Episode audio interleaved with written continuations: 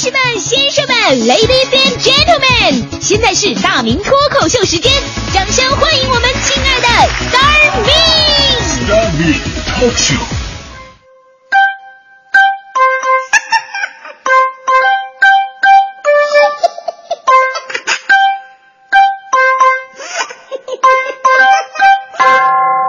欢迎各位来到今天的大明脱口秀，我是大明。呃，就说现在这早起啊，真的是调整状态的一剂良药。而以前我每天都睡得很晚，早上起不来，一直到中午我才睡醒过来。所以啊，很多朋友有这经验哈，就中午睡醒或者下午睡醒，这这这这精神状态就特别的差，一个下午都昏昏沉沉的。所以自从我来到这个北京做早班之后，早起之后，我我再也不会一个下午都昏昏沉沉了，我一整天都是昏昏沉沉，困死我了。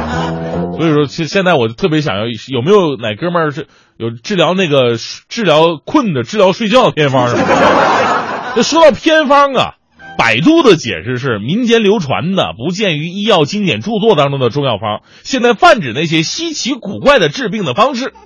现在啊，真的是一个偏方横行的年代。就说现在吧，这个把这个韩国折磨的欲哭无泪的中东呼吸综合征，造成了全民的恐慌。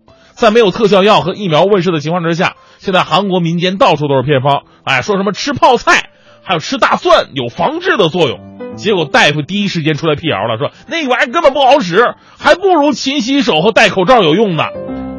所以说呀，这个韩国民众总是在。各种时候就宣传他们泡菜的一个重要性，相当于咱们中国的万能神药板蓝根一样，从非典到甲流，从这个手足口病到呃猪流感，再到 H7N9，每一次都是板蓝根在危难时刻挺身而出，临危受命，包治百病。十年了，你说病毒都换届了，板蓝根仍然是主角，是吧？现在我在我们家楼下吃烧烤，为了吃的健康，我都不让他撒辣椒面，我都让他撒板蓝根，我说。我估计在韩国呢，这泡菜的地位跟板蓝根差不太多。而后呢，世界卫生组织在其官网上又发布了一个极其奇葩的消息，呼吁大家在中东呼吸综合征冠状病毒得到更好认识之前，避免饮用骆驼尿。这是怎样一个要求啊？这是。对此呢，网友在微博上戏称啊，说看到这条新闻，我不得不放下了手中的骆驼尿。其实现在最新的消息当中啊，说这个呼中东呼吸综合征冠状病毒呢，很可能是由骆驼传染给人类的。可能有朋友说了，那就算这病跟骆驼有关系，我们也不至于喝去喝什么骆驼尿啊。哎，这大家伙就不知道了。骆驼尿呢，在中东阿拉伯半岛一些地区啊，它也是一个偏方，被认为是一种身体不适的缓解剂。标准用法是对着骆驼奶饮用的。据说风味独特，但是没人敢尝试过。所以看到这儿呢，不禁联想到，其实啊，我们周围有数不尽的偏方，从小到大就一直伴随着我们。我们能够顺利的长大成人，足以证明了人类生命力的顽强。当然，有些偏方啊，事实证明确实有一定的作用，但有些偏方啊就特别的奇葩了。大家伙儿说到偏方，第一个想到的可能就是当年曾经北京最贵名医张悟本大师的绿豆和茄子啊，包治百病。很大程度上解决了老百姓看病难、看病贵的问题。这俩玩意儿便宜啊啊！再说人家也是有理论、有依据的。张大师当时不是说了吗？他在炒菜的时候发现，说茄子是非常吸油的，所以呢，生吃茄子就能直接的抽血脂，那血脂高的生吃茄子就行了。哎呦，我当时纳闷儿，你要照照这么说的话，你你直接吃海绵多好啊，这个 更吸油嘛。虽然这事过去很久了，但是偏方啊。这种随着人类历史一起诞生的民间医术，绝对不会因此销声匿迹。咱们打开最近的新闻吧，每天都会有被偏方害惨的老百姓。人民网六月十二号的报道，啊，得了便秘，不愿意去医院，老太太听信偏方喝水治便秘，以为喝水越多治疗效果越好，结果老太太两个小时之内喝了六升柠檬水，导致脑水肿，险些丢掉性命。对于现在很多病啊，还真的有人相信，就是多喝点水就好了。医生指出啊，缺乏水分确实是便秘的原因之一，可以适当的多喝点水。但是你说在短时间内你摄入大量的，不是大量，是巨量的水分，肾脏来不及排出，多余的水呢就会进入细胞，导致水中毒。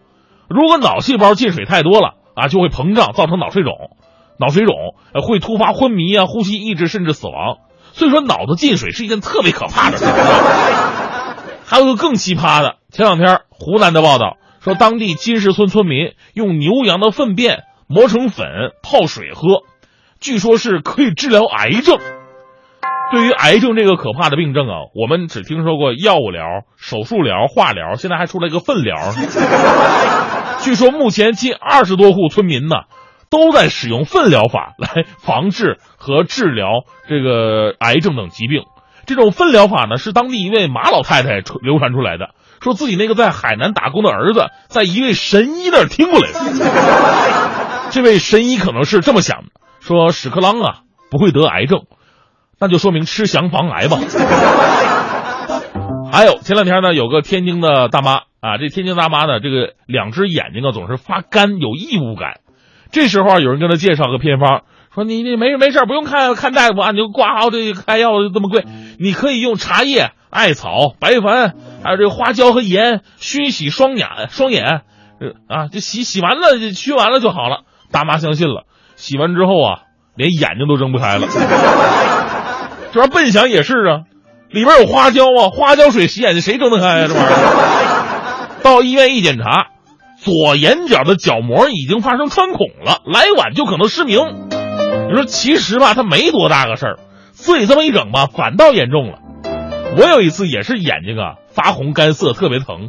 我到医院我就问大夫，大夫问我什么时候开始的呀？我说上周末看完那个维多利亚的秘密我就这样了。大夫说回去吧，没什么事儿。下次看模特内衣走秀的时候，记得眨眼睛啊！当时看太投入了。其实啊，这真的是养养眼睛最好的一种方式啊！但是咱们多说两句爱护眼睛的哈，医生也提示各位了：市民如果出现就是类似这种眼睛特别干涩的状况的时候呢，除了避免长时间的看手机、电脑、看书、看报、看电视，或者是做一些细致的活儿啊，还应该注意眨眼的习惯。正常人每一分钟呢要眨眼十到二十次，你别跟我似的，看到美女女我就永不瞑目了。这个 生活当中的偏方实在是太多了啊，有常用的，有奇葩的，有科学的，有迷信的。我们也希望啊，能够有权威部门能够把现在的民间偏方通过科学的方式汇一下总，别让老百姓把自己把自己当成小白鼠。而在这之前呢，真的有病的时候，咱们还是及时的就医吧啊。而对于那些流传的什么包治百病，有病治病没病吃饱，这是 对于这样的偏方和药品，传的越邪乎，越不值得相信。正所谓嘛，世间道路崎岖，哪有神药神医？要想长生不老，一直保持呼吸。